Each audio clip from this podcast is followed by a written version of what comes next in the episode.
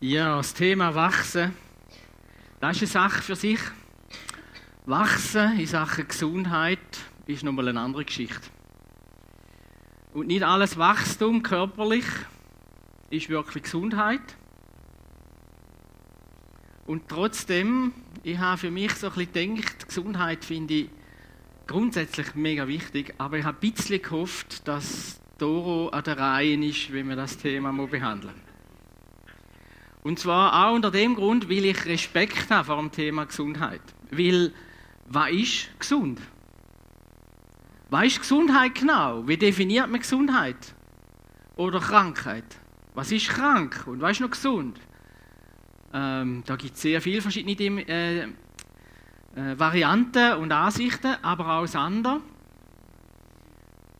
Gesundheit hat man tatsächlich nicht einfach so im Griff. Und je älter man wird, desto mehr merkt man, es gibt Sachen, wo man nichts dagegen machen können. Oder Schwachheiten, wo man nicht einfach dran zupfen und jetzt ist äh, es eine Stärke oder was immer. Ich habe Respekt vor dem äh, Thema Gesundheit und trotzdem redet die Bibel sehr oft zum Thema Gesundheit. Nicht immer gleich, wie wir darüber reden. Das ist also das Thema von heute. Wir haben ja in unserer Predigtreihe haben wir ein Anliegen, über die grossen Lebensgebiete zu reden. Wir haben es auf verschiedene Art und Weise ein bisschen dargestellt und haben das so ein bisschen in die fünf Themenkreise hier. Ich kann auch noch andere benennen. Und das Anliegen wäre, dass wir in jedem Lebensbereich können weiterkommen können, können wachsen und eine riesige Hilfe ist, dass man drin überlegt, okay, Stand heute was könnte ein Schritt sein in die richtige Richtung zum Wachsen? Ich habe vor vier Monaten, glaube ich, angefangen, rein körperlich zu sagen, okay, jetzt muss ich etwas machen. Und sind inzwischen leider nur, aber doch, äh, sieben Kilo geworden. Ich finde das nicht schlecht. So. Aber es hat mit dem ersten Schritt angefangen, oder? Ich bin schon der Typ, der eigentlich gerne würde, so ein bisschen vorspulen und beim Fernsehen kann man da, aber bei Sachen Gesundheit kann man gewisse Sachen nicht vorspulen, weil sie einfach Zeit brauchen. So. Und demgemäß, glaube ich, ist, ähm, ist das nicht immer einfach. Und wenn man jetzt ins Internet geht zum Thema Gesundheit schauen, dann finde ich das uh, mega spannend. Und ich habe mal eine Zeit gehabt, wo ich dem ja, fast jahrelang richtig nachgegangen bin wie kann ich noch gesünder leben als bisher? Und wenn man so eben ins Internet geht, schauen, dann sieht man überall Tipps und Tricks. Es ist eher als gestaunt, als ich wieder trainiert geschaut habe, für was man alles kann, äh, Tipps bekommen oder? 35 kleine Tipps mit großer Wirkung, 10 Tipps für einen gesunden Arbeitsplatz, 25 Tipps für mehr Gesundheit im stressigen äh, Alltag. Das finde ich auch eine coole Aussage. Ich würde eigentlich lieber weniger stressigen Alltag abheilen. Äh, item. Gesunder Sex im Alter. Sieben Tipps, wie du ab heute sofort gesünder lebst. Spirituelle Fitness ist auch ein Thema. Oder, äh, was ich auch ganz spannend finde, ist da das Geheimnis einer guten Ehe. 50, 50 Ehetipps da musst du zuerst einmal noch durchlesen, bevor du es noch kannst umsetzen oder? Also ich glaube, so, so, Tipps und Tricks sind sehr, sehr hilfreich. Also ich will da gar nicht jetzt in dem Sinn verniedlichen. Ich glaube, es ist gut, wenn man mal zu einem gewissen Thema, wo man merkt, da stand ich an, mal ein bisschen umschaut und sagt, okay, was gibt es für natürliche Hilfen? Und manchmal sind es keine kleine Sachen, die schon ein Leben oder auch Beziehungen manchmal äh, einfach verändern. So. Aber das hat mich natürlich animiert, zu sagen, aber es muss doch noch mehr sein, wie Tipps und Tricks. Vor allem, wenn es mehr wie 50 sind, so, oder? Der muss doch irgendwie auch im Blick auf Gesundheit und ich meinte, ich habe fast alles ausprobiert von diesen äh, Diäten und von diesen Tipps und Tricks und so. Und dann die einen sagen gar keine Kalorien mehr essen und die anderen sagen, man nimmt eben gerade wieder zu, wenn man keine isst irgendwie, man muss eben gleich ein bisschen und weiss der gut was. Man kann alles machen, alles richtig oder alles falsch. Aber was ist, ähm, was ist nachher denn auch mit der Umsetzung, oder? Spätestens an Weihnachten muss man irgendwie sagen, äh, was gibt es da, die, habe ich mal gelesen, Fruktarier, oder? Spätestens in Weihnachtszeit und so wird es einfach zum Teil schwierig, das alles umzusetzen. Oder ähm, joggen, ich mache das zwar noch gern, muss ich sagen, da fängt der nicht mehr ganz so viel und so. Und gleichzeitig ist es so, weißt, wenn man merkt, ich will jetzt nach dem Arbeiten, wenn ich hier müde bin, eigentlich lieber in den Stuhl sitzen. Und die Frage ist, was setzt sich denn langfristig durch? Was setzt sich denn langfristig durch? Und irgendwo, je mehr man darüber nachstudiert, merkt man, es ist irgendwas in uns inne, wo uns im Blick auf körperliche, aber auch seelische, psychische Gesundheit weiterhilft. Es ist etwas in uns inne, wo der entscheidende Punkt ist. Und da werde ich zwei Bibelstellen in den Mittelpunkt stellen, wo uns auf die Spur bringen. Und zwar geht es in der Bibel immer, hat es einen riesen Zusammenhang und manchmal hat man sogar bei gewissen hebräischen und griechischen Wörtern hat man den Eindruck, es ist wie eins. Das Liebliche wie das Seelische oder das Liebliche oder das Psychische. Und das ist auch bei diesen zwei Bibelstellen so. Das eine ist Sprüch 4, Vers 20 bis 23. Mein Sohn, das gilt übrigens auch für Töchter, Achte auf das, was ich dir sage. Höre auf meinen Worten gut zu. Vergiss sie nicht, sondern bewahre sie tief in deinem Herzen, denn sie schenken jedem, der ihren Sinn versteht, Leben und Gesundheit. Vor allem aber behüte dein Herz, denn dein Herz beeinflusst dein ganzes Leben. Also das Wort, das da gebraucht wird für Herz, ist der ganze innere Mensch gemeint. Das heißt, es Denken, es Fühlen, es Wählen, es Bewusstsein, es Herz im Hebräischen und äh, heißt das Wort Lev und im, im Griechischen geht es in eine ähnliche Richtung. Auf jeden Fall ist da im Hebräischen eindeutig so, also nicht nur im Kopf es Denken, nicht nur ein Gefühl ähm, und nicht nur ein Wählen sind entscheidend, sondern das Ganze. Und die Frage ist in dem Zusammenhang, was beeinflusst das Herz? Was leitet das Denken, Fühlen, Willen? Und Jesus hat es auf eine andere Art, ähm, aber in der gleichen Stoßrichtung auch gesagt: Wenn da dürstet, der komme zu mir und trinke. Wer an mich glaubt, von dessen Leib, und da könnte man übersetzen von dessen Bauch, also aus dem Inneren raus, werden, wie die Schrift sagt, Ströme lebendigen Wassers fließen. Das sagt er aber von dem Geist, den die empfangen sollten, die an ihn glaubten. Denn der Geist war noch nicht da, denn Jesus war noch nicht verherrlicht, noch nicht am Kreuz gestorben und noch nicht auferstanden, noch nicht beim himmlischen Vater. Wer an mich glaubt, von dem Lieb werden Ströme, von dem Buch raus, aus dem Lieb raus, werden Ströme vom lebendigen Wassers fließen. Ein Begriff, ein Inbegriff von, von, ähm, von Leben respektive von Gesundheit. Wenn man die zwei Bibelverse so ein bisschen sich vor Augen, noch schon die zwei, es gibt noch ganz viele andere, ich werde noch ein, zwei auch noch lesen. Wenn man noch schon die zwei Bibelstellen liest, merkt man, ein rein medizinischer Befund, was gesund ist, langt bei weitem nicht aus, um wirklich umfassen, was Gesundheit bedeutet. Oder auch ähm, rein äh, eine ausgeglichene Lebensart und Weise, also alle Lebensbereiche ein irgendwie in Balance behalten, lange bei weitem nicht aus zum Thema Gesundheit und was das bedeutet und erst recht nicht, wie man zu einer Gesundheit kommt, ähm, ausdeutschen. Und das Gleiche gilt auch fürs Essen. Also nur zu sagen, was und wie dass man darf essen und wie wie viel Fettgehalt ein Körper darf haben oder nicht, dass er gesund ist, lange bei weitem nicht aus zum, zum Ausdruck bringen. Was ist eigentlich gesund? So. Wer an mich glaubt, aus dessen Inneren, aus dessen Bauch, aus dessen Leben, aus dessen Leib werden Ströme lebendigen Wassers fließen. Was da noch ein bisschen ähm, verdeutlicht, glaube noch mit dem Bild, habe ich noch gebracht, genau. Für viele für viele ist das schlichtweg ein Krampf.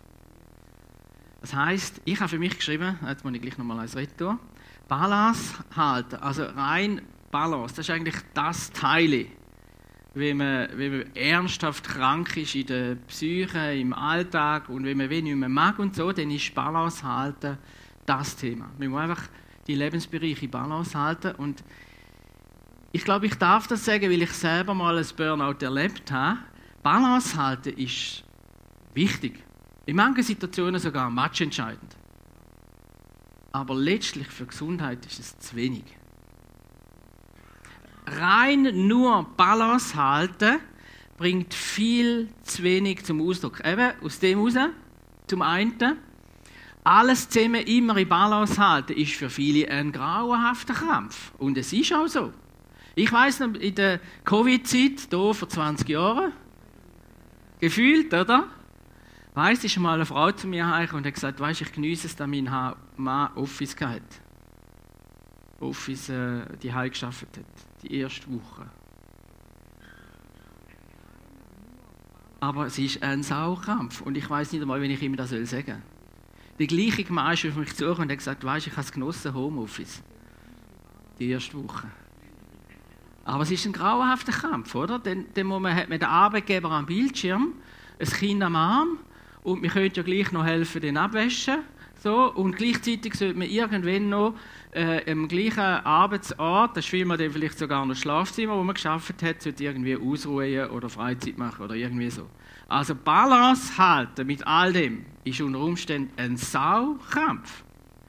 Übrigens, äh, Balance halten, dass Balance halten zu wenig ist, ist, weil eine Gesundheit ist viel mehr nur als das, dass man schaut, es muss alles im Gleichgewicht sein. Oder? Und bei unserem Bild, wo man sagt, ein wichtiger Punkt, entscheidender Punkt ist auch der Glauben an Gott. Wenn man sagt, man muss Balance halten zwischen Frau und Glauben und Freizeit und Arbeitschef und so, dann steckt man den Glauben in eine Schublade und sagt, okay, ich muss einfach nur schauen, dass ich irgendwo mal die Bibel lese, aber jetzt ist dran zum Abwäschen. Und, so. und das wird der Kraft, wo Gott uns will, oder Glaube für alle Lebensbereiche geben, nicht gerecht. Darum ist Balance halten quasi. Ähm, äh, der Glaube ist nicht nur ein Kuchenstück, sondern er will das ganze Leben bestimmen. Ist zu wenig. Und, ähm, und das Gleiche ist auch bei Balance halten, wenn man es ähm, wenn man es, wenn man es wirklich schaffen will, dann lebt man eigentlich nur mit einem Druck, weil man es letztlich fast gar nicht schafft. Oder, und was vielleicht noch fast das Schlimmste ist, äh, wir haben fast keine Zeit für etwas noch Größeres. Es fehlt uns Zeit, wenn wir alles wenn so ein bisschen in Balance halten, dann fehlt uns Zeit, um noch etwas Größeres zu machen. Weil wir ja alles irgendwo in Balance halten. Und wenn Gott noch etwas Besonderes machen will, wenn wir Gemeindearbeit in Balance halten, wer hat denn Zeit für einen Neubau? So. Ich glaube, es hat ganz viele Sachen, die uns weh deutlich machen, Balance halten ist nicht die, die Hauptlösung. Weil letztendlich auch, es führt entweder zu einem Stress oder es führt dazu, dass man es letztlich einfach alles liegen lässt. Als ich zum Beispiel der Lehre war, ich war in einer Zimmerei und äh, dort die haben die Zimmermänner, hat zwei Zimmermänner gehabt, die haben als allererstes am Morgen, sind die jeden Morgen mit einer Kiste Bier dorthin gekommen. Jeden Morgen. Und ich habe gestaunt, dass ich die noch tragen konnte, weil die, die haben wirklich äh, Dimensionen gehabt. Und, ähm, und das Ziel von denen war, dass die Kiste leer ist. Das ist wirklich, das ist vor einiger Zeit, ist das noch, heute geht ja dann nicht mehr auf dem Bau und so, heute muss man es daheim machen oder weiss ich wo. Und die haben so gelebt und ich glaube, die haben einfach irgendwann gesagt, ich mache jetzt einfach das, weil das hilft mir, durch den Tag durchzukommen und vielleicht noch zu Schlag mit die Hai und so, oder weiß ich was. Und man macht einfach da letztendlich, was man mag. Und das ist am Schluss das, was einem vielmal nicht, eigentlich nicht gut tut. Wenn die Unauswogenheit, respektive auch Balance, nicht alles ist, was ist denn alles? Wie definiert man denn Gesundheit? Und ich für mich, ah, übrigens, das ist noch da, he? das ist dann noch das andere, wenn man, wenn man irgendwie Balance will, wirklich durchziehen will, wird man irgendwann zum schwarzen Schaf. Werden alle gleich. Aber weißt du denn, äh, äh, Gesundheit, weiß ich gar nicht, doch ich has. Wer an mich glaubt, aus dessen Innern werden Ströme lebendigen Wassers fließen. Ich glaube, ein gutes Bild von Gesundheit ist lebendig sein. Lebendig sein. Und zwar eine Lebendigkeit, die von innen rauskommt. Eine Lebendigkeit, die von innen heraus geprägt ist. Und das führt äh, mich gerade zum zweiten Punkt. ähm, was für ein entscheidend für unsere Gesundheit ist, in was für einem Boden wir gepflanzt sind. Was ist der Boden von, von unserem Leben oder der Herzensboden? Und dazu will ich uns allen einfach das zusprechen, lass dein Herz von Gottes Gegenwart und Liebe prägt sein. Wenn das der Boden ist, wo wir drin gepflanzt sind, dann kann eine Gesundheit ganzheitlicher Natur wachsen. Und da ist sogar noch tricky, und da ist mir einfach das große Anliegen zu sagen, und auch da ist es, obwohl, wenn wir sogar an Gott glauben, ist es nicht so einfach, das wirklich zu leben. Man kann an Gott glauben und nicht pflanzt sein in seiner Gegenwart und in seiner Liebe. Für mich vom richtigen Boden ist so ein Bild, ist, ähm, ich kann Sie nachfragen, wie sie heißt, Orchidee Palaenopsis. Kennt ihr die? Genau. Orchidee. Meine Frau, egal wo wir gewohnt haben, sie hat vier, fünf von denen und die blühen. Immer, sozusagen immer. Die kommen ihren immer. Und irgendwo haben die Leute schon, sind sie gekommen und gesagt, ah ja, habe ich auch gehabt, äh, ist mir nicht gelungen, ist eingegangen oder was, oder hat nie blüht. Ich glaube, die können auch leben ohne Blühen. Ist übrigens auch bei uns Menschen manchmal so möglich. Aber ähm, bei ihr gelingt es immer. Und ich glaube, sie hat irgendeinen Ausstrahlung. Nein, sie hat einfach den, den, den, den grünen Daumen, sie weiß, wo herstellen. Vermutlich. Und sie weiß auch, dass eben wie? Sie redet mit den Pflanzen auch, ja, genau. Genau, sie redet mit den Pflanzen. Sie weiß, wie viel Wasser geht, respektive wenig. Das ist, glaube ich, noch entscheidend. Aber jetzt höre ich auf, weil ich bin eben nicht der Gärtner. Ich habe nicht aufgegeben am Anfang. Aber was ich will sagen ist, wenn die am rechten Ort sind und recht behandelt werden, dann blühen die. Das ist es so. Und der Punkt ist, wo ist unser Herz gepflanzt? So. Oder, ein anderer, ich habe einen, einen, einen guten Kollegen ich habe wirklich von Herzen gern gehabt, dem seine Eltern, ich vermute Großeltern und Urgroßeltern und wahrscheinlich die ersten Vorfahren im ersten Jahrhundert schon, sind Lehrer gewesen. Immer. Alle Kinder haben studiert und die meisten haben als Lehrer geendet. Und er hat das auch gemacht, die Karriere. Er ist richtig Kante gegangen, einfach wie man das so macht und die pädagogische Hochschule ist Lehrer geworden. Hätte Lehrer werden und irgendwann hat er alles vor sich geworfen und hat Mauer gelernt. Und das war so ein kleines Erdbeben dieser Familie. Ich weiß nicht, wie groß, ich habe es nicht gehört und so, aber das geht eigentlich nicht, oder? So, einer, so. Auf Fall habe ich mal mit ihm geschwätzt und so, und er hat gesagt, weißt, ich bin der glücklichste Mensch. Ich bin genau an dem Ort, wo ich sein muss. Ich kann arbeiten, ich kann bauen, ich kann irgendwas erreichen und so. Und ich vermute, er hätte auch gesagt, und ich habe kein Kind um mich herum. Oder? So, so ein. Er war am rechten Ort eingepflanzt. Und das sind für mich Bilder zum, und auch mit der Frage, wo, wo ist unser Herz eingepflanzt, auch in unserem Glauben. Und da gibt es ganz verschiedene Böden. Und ich sage es jetzt ein bisschen unbiblische oder halbbiblische Böden aber es gibt einen Boden, wo unser Leben richtig, richtig gut kann aufblühen kann. Wo unsere Paleanopsis blüht. Oder? Das ist möglich. Aber was ist da für ein Boden? Es ist ich habe es aufgeschrieben, ist die Gegenwart von Gott und seine Liebe. Und das meine ich wirklich, wirklich ernst. Ich weiß, ich werde sehr oft darauf hingewiesen, in der heutigen Generation redet man immer von der Liebe Gottes und unter dem Stern kann man alles machen, weil Gott ja immer vergibt und so weiter und so. Aber ich will sagen, ich meine die echte Liebe. Ich meine übrigens die echte, wirkliche, gegenseitige Liebe. Und ich meine die echt erfahrbare Gegenwart von Gott. Wer auf dem Boden pflanzt ist, dass er nicht nur im Kopf weiß, sondern eben, wie es da heißt in den Sprüchen, im Herzen ihnen zutiefst verankert hat, der Gott, wo um mich ist, wo in mir ist, der liebt mich von ganzem Herzen. Ich kann immer wieder aufstehen. Er hat immer wieder einen neuen Weg für mich. Wenn man in dieser tiefen Liebe verpflanzt ist, ich bin gut, so wie ich bin, auch wenn ich noch wachsen muss weil ich pflanzt bin in dem Glauben. Wenn das äh, drin ist, und das ist nicht selbstverständlich, der Boden für die Leute, die Jesus Christus glauben. Ich habe eine Begebenheit gehört von zwei Pastoren, es hat einen Predigt und hat genau über das geredet und hat gesagt, ähm, wir müssen einfach wissen, dass, dass Gott durch dich Großes wette tun, hat er so gesagt in seinem, in seinem Beispiel.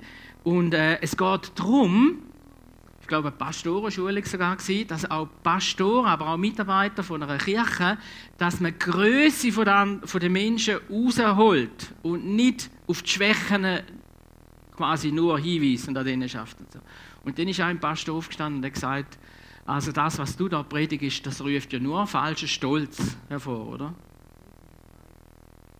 Und dann ist er verrückt worden. Er hat Wörter gesagt, wie, ähm, dass ich genau das Falsche, wie hat er das gesagt? Ah, ich sage es jetzt nicht. Irgendwie von durch falsche Demut etwas kastrieren und so. Er ist wirklich ein verrückt worden.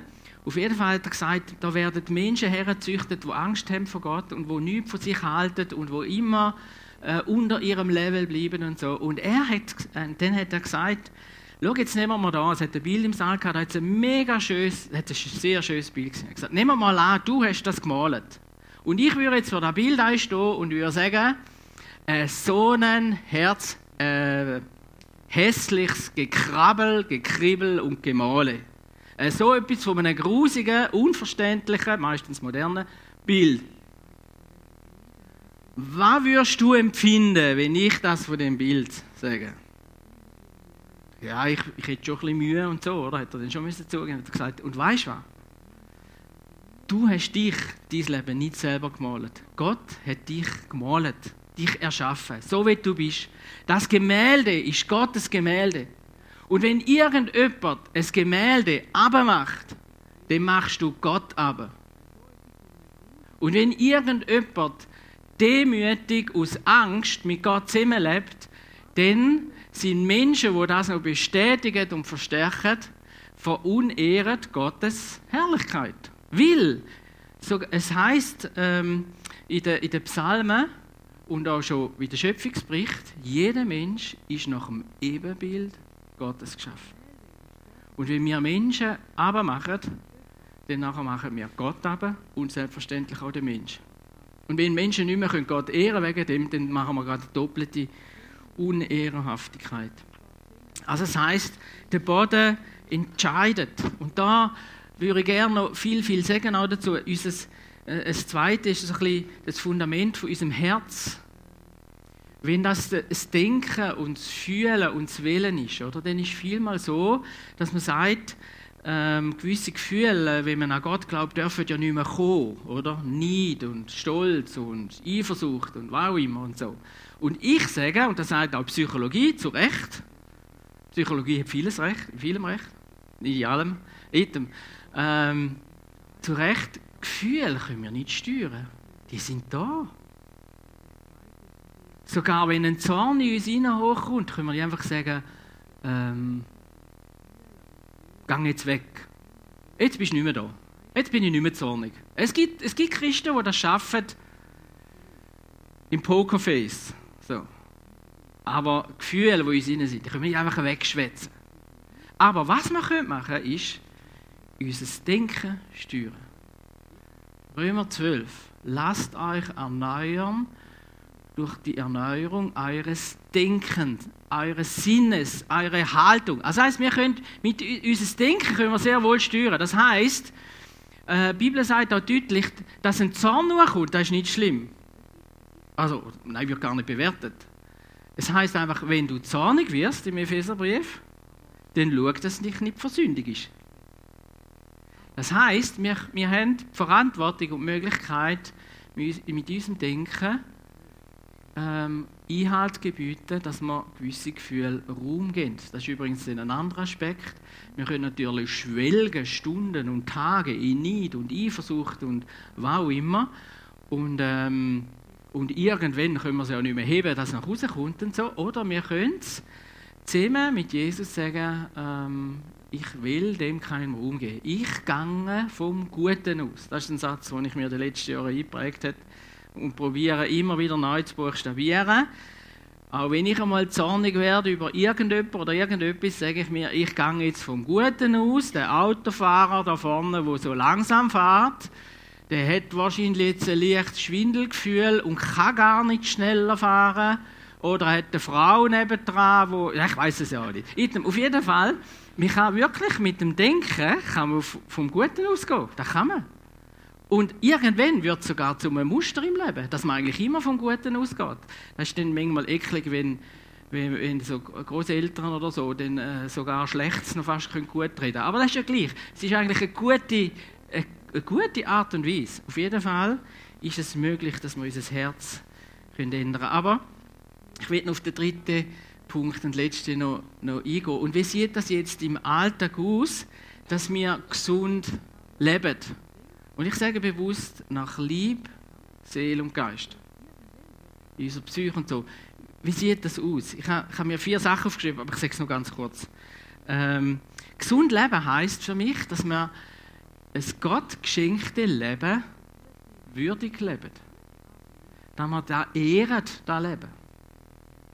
Dass wir sagen, das Leben, der Körper, das Denken, meine Fähigkeiten, die, die hat Gott mir geschenkt. Und jetzt ist die Frage, wie gehe ich mit dem um? Ich für mich habe entschieden, vor vielen Jahren, ich will mit meinem Körper, mit meinem Denken, meinem Reden und Tun, will ich Gott ehren. Ich habe mich entschieden, ich sage nicht, dass es immer gelingt, aber ich habe mich entschieden dazu. Und das ist immer wieder der Fixpunkt. Ich will das. Mit meinem Körper, meinem Denken, meinem Fühlen, meinem Reden und mein Tun soll Gott ehren. Darum habe ich es auch so aufgeschrieben. Im dritten Punkt, könntest du vielleicht drauf. Eigentlich geht noch eins weiter. Gott in allem ehren. Punkt. Der Kolosser 3, Vers 17 fasst wunderbar zusammen. Alles, was ihr tut mit Worten oder mit Werken, das tut alles im Namen des Herrn Jesus und dank Gott dem Vater durch ihn. Also ich will Gott ehren, ich will würdig leben, oder? Und und da kommt dann das ins Spiel, dass jeder für sich mal überlegt, Next Step, was muss ich als nächstes tun, dass ich mit meinem Körper Gott ehre. Dass ich abgenommen habe, ist jetzt ein Spaß.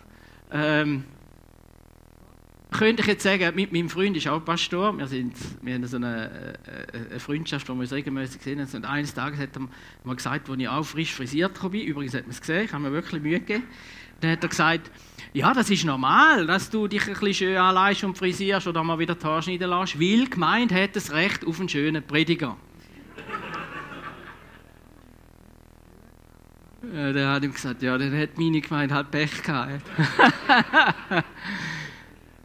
Aber es, es geht eigentlich darum, würdig leben. Ja, mit meinem Körper. Ich will Gott ehren und möglichst vielen Leuten Freude machen. Ähm, mit meinem Körper, mit meinem Denken, mit meinem Reden und mit meinem Tun. Und es geht darum, dass ich würdig lebe. Und das Zweite ist, und das ist vielleicht ein bisschen schwierig im Blick auf Gesundheit, aber ist ein entscheidender Punkt, wir können den gesund leben in unserem Alltag, wenn wir Begrenzungen zulassen. Ich glaube, es geht nicht ohne Begrenzungen, dass wir gesund wachsen können. Mit Begrenzung meine ich, dass wir es zulassen, dass Gott auch mal etwas beschneidet in unserem Leben. Dass auch mal etwas Schweres auf uns zukommt. Dass wir etwas verarbeiten müssen. Bei der Kindererziehung wissen wir ja das ja, oder? Irgendwann muss jedes Kind einmal da durch und lernen abwaschen, oder? So hart das ist im Leben. Aber es lernt dann durch das, dass es eben Leben nicht bloß Essen ist, sondern auch abwaschen und so. Aber je älter man wird, desto mehr und je mehr man glaubt, desto mehr tut man alles, was irgendwie ein könnte, negativ sein und bewerten, was negativ ist, tun ja wir dann in der Regel, auch wenn es sogar positiv wäre. Ähm, und aus dem heraus sagen wir, okay, äh, eigentlich müsste alles Böse, alles Schwierige weg, nur weg. Und ich glaube, nein, es gibt Sachen, wo Gott zulässt, so wie, er, wie Jesus einmal sagt, ähm, von der Rebe, sie muss beschnitten werden, damit es nachher gute, ein weniger Äste, aber dafür gute Äste äh, oder Zweige gibt. Oder? Und das ist bei vielen so. Ich glaube, die Herausforderung, die Begrenzungen heute wäre wahrscheinlich, ich es selber nicht immer, aber schon irgendwo im digitalen Bereich. Das ist wahrscheinlich eines der grössten Punkte, also Nattel und so. Wie viele Sachen gibt es im digitalen, aber auch im persönlichen, vielleicht auch im sportlichen Bereich und so, wo wir sagen, um einen Schritt weiterzukommen in Sachen Gesundheit, müssen wir uns wirklich begrenzen oder müssen wir ein gewisses Leiden auf uns nehmen oder zulassen, damit Gutes kann wachsen. Es braucht Beschneidung und Begrenzung, um zum wirklich können gesund werden. Das dritte, ähm, Geist erfüllt Leben. Ich glaube, es geht nicht ohne Heiligen Geist. Das heißt ohne Gegenwart Gottes. Und wir müssen auch nicht. Wir müssen nicht alleine durchs Leben meistern, alleine kämpfen, dass wir gesund sind. Wir müssen nicht alleine unseren Kopf, äh, unser Denken im Griff haben oder unsere Gefühle irgendwie beherrschen, sondern wir haben den Glauben Jesus Christus, der uns hilft, der uns aufmerksam macht. Manchmal ist es eklig, wenn, wenn, wenn man hinten drin merkt, jetzt habe ich Missbau, jetzt muss ich wieder mich entschuldigen und so. Aber das sind die Sachen, wir müssen es nicht alleine machen. Und das Letzte noch, ich glaube, was hilft zum gesunden Leben, aus dem Herzen aus gesund leben, ist, wenn wir uns überlegen, wie machen wir die Sachen im Namen von Jesus oder mit ihm zusammen. Das heißt, was würde Jesus jetzt tun? Oder es hat mal einer geschrieben, ähm, in einem Buch, äh, ich denke, ah, er hat so viele gute Sachen geschrieben, kann jetzt leider nicht alles sagen, so, aber er hat sich gesagt, wie wäre das, wenn wir am Morgen aufstehen mit Jesus zusammen und dann den Morgenmuffel leben, wie es Jesus leben oder dass wir ähm, Auto fahren, wie Jesus wir Auto fahren, um bei dem Beispiel zu bleiben. Oder dass wir arbeiten an unserer Arbeitsstelle, wie Jesus wir schaffen.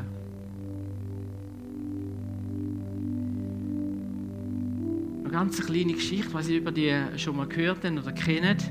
Hüter des Flusses ist eine Parabel, ein Gleichnis. Es hat ähm, hat in den Alpen oben, das können wir uns ja gut vorstellen, wo die Flüsse entspringen, hat es einen alten Mann gehabt, der hat dort oben immer alles sauber gemacht. Bei den Bissen äh, im Wallis kann man das noch ein bisschen nachvollziehen, auch, dass das Wasser ein bisschen sauber bleibt und dass es fließt dann, so bei diesen Wasserwegen und so. Auf Fall hat er seinen Job tun. Er war ein älterer Mann, der den Dreck rausgenommen hat, das Laub rausgenommen hat, die Äste rausgenommen hat. Und der Fluss war wunderschön, es ist geflossen, die Kinder haben am, am Rand gespielt von dem Bach äh, Dorfbewohner weiter unten können trinken. Es war klares Wasser, Fische gelebt und so weiter. Eines Tages ist der Stadtrat von dem Dorf unten dran hat gesagt, das ist einfach eine teure Sache, wir brauchen das Geld an anderer Stelle und eigentlich die Natur würde das sicher selber lösen und sie haben dem kein Geld mitgezahlt und gesagt, er soll es doch nicht mehr machen. Und er hat das nicht mehr gemacht und es ist Zeit lang gegangen, aber irgendwann ist das Wasser ein bisschen schlechter geworden es war ein bisschen trüber als sonst. Irgendwann hat, sogar, hat man die Fische nicht mehr gesehen, hat die Fische nicht mehr gelebt. Irgendwann hat es ein bisschen angefangen zu stinken und die Kinder sind nicht mehr baden. Und wir konnten auch nicht mehr so recht können trinken. Und der Stadtrat ist ganz schnell wieder zusammengekommen und hat gesagt, wir müssen irgendwie Geld auftreiben, wir müssen den alten Mann wieder anstellen. Und sie haben den alten Mann wieder angestellt. Es ist eine Zeit gegangen, bis man es im Dorf wieder gemerkt hat, dass das Wasser wieder sauber wird, dass man wieder trinken kann, dass wieder spielen kann, dass wieder leben kann und das Leben sich auch entfalten Die Parabel endet mit dem, das heißt, der Fluss ist deine Seele und der Hüter bist du. Und ich will dir zusprechen und die Parabel korrigieren. Der Fluss ist deine Seele und dein Leben, wo alles Leben rausspreist, dein Reden, Handeln, Tun. Der Hüter bist du mit Jesus zusammen. Er hilft dir, Quellen sauber zu behalten, wenn du ihn zulässt. Und aus deinem Leben quillt eine Gesundheit, wo Gott ehrt, wo Menschen ehrt und wo dein Leben zum Flüssen bringt. Und ich will jetzt gerade noch beten für das, dass Jesus uns zeigt, wann er auch gern säubern Wo dann er unsere Gesundheit will neu anrühren und sagen, es gibt da Schritte, wo unserem Denken, unserem Reden und Tun helfen und vielleicht auch unserem Körper, zum gesunder werden. Und wenn jetzt du gerade oder während dem Gebet etwas vor Augen überkommst, ein Bild oder eine Erkenntnis, und sagst, jawohl, in Sachen Gesundheit müsste ich diesen Schritt den müsste ich machen, dann bete ich jetzt auch gerade für dich, dass dir das mit Jesus zusammen gelingt. Jesus, ich danke dir von ganzem Herzen, dass dies Anliegen ist, dass wir mit unserem Leben ein gesundes Leben können leben. Und dass wir können unser Leben entfalten Der himmlische Vater hat unser Leben so wunderbar geschaffen, zu seinem Ebenbild. Und Herr, du siehst es anlegen, wir wollen gesund sein. Und ich bitte dich von Herzen, dass du uns gesund machst nach Lieb und Seele und nach unserem Körper und allem, was wir sind. Und du siehst jetzt, wo dass wir erkennen, wo dass wir einen Schritt weiter gehen müssen, wo dass wir etwas lernen vielleicht etwas abschneiden, wo dass wir etwas machen dass wir gesünder werden, stärker werden, wieder neu leben. Und Herr, alles, was wir jetzt in dem Raum oder auch die am, am Bildschirm uns jetzt bewusst worden ist, das legen wir dir zu Füßen, Jesus. Du bist für das am Kreuz gestorben. Und du hast einen Neuanfang. Und du hast ein neues Leben. Und wir bitten dich, komm und hilf uns, einen Schritt weiterzukommen, einen Schritt gesünder werden. Ich danke dir, dass du das machst. Und dass du gerade jetzt in dem Moment Neues schaffst. Gesundheit schaffst. Heilig schenkst. Danke vielmals dafür.